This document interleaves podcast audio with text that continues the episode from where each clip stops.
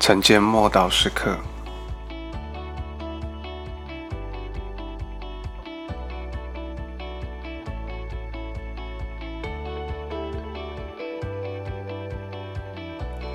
大祭司盖亚法的家，路加福音二十二章五十四节，他们拿住耶稣，把他带到大祭司的宅里，彼得远远的跟着。那一夜，一行人拿住了耶稣，他们迅速穿越过基朗地谷，从西边侧翼进入大祭司盖亚法的家的院子，来到了地下的密室，就把门紧紧的关住。这一切的行动在无声中进行，因为整个耶路撒冷的。人都仍在睡觉，没有任何目击者，正是合乎宗教领袖的期望，因为他们知道，他们的计划如果要成功，关键在于秘密行动，还有要迅速。本来他们是倾向在逾越节期过了再下手。因为当时耶路撒冷城涌入许多的民众，而且好多人拥戴耶稣。还记得几天前耶稣骑驴驹进城，全城热烈欢呼。大祭司目睹了这一切，却十分不以为然。但现在气氛完全不同。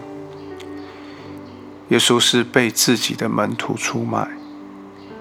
其他胆小的门徒全部逃走了，没有一个人敢挺身护主，因为抓捕并没有遇到许多拦阻的事，所以接下来的事情就毫无吹灰之力的。这一晚，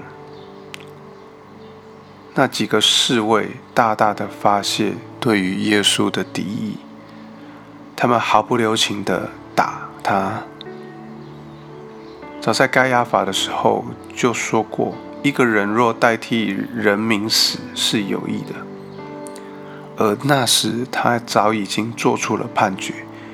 既然判决已经定了，接下来就是走完必须的程序。工会很快的就做了决定。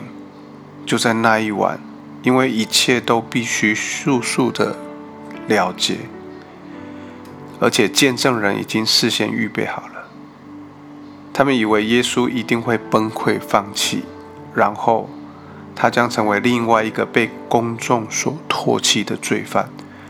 最后的部分就交给了当时的政府官员比拉多，然后在节期当中，一切就恢复平静了。我们一起来祷告。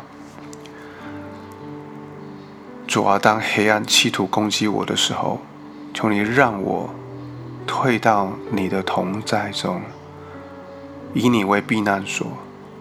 即使面对最可怕的试炼，你仍保守我。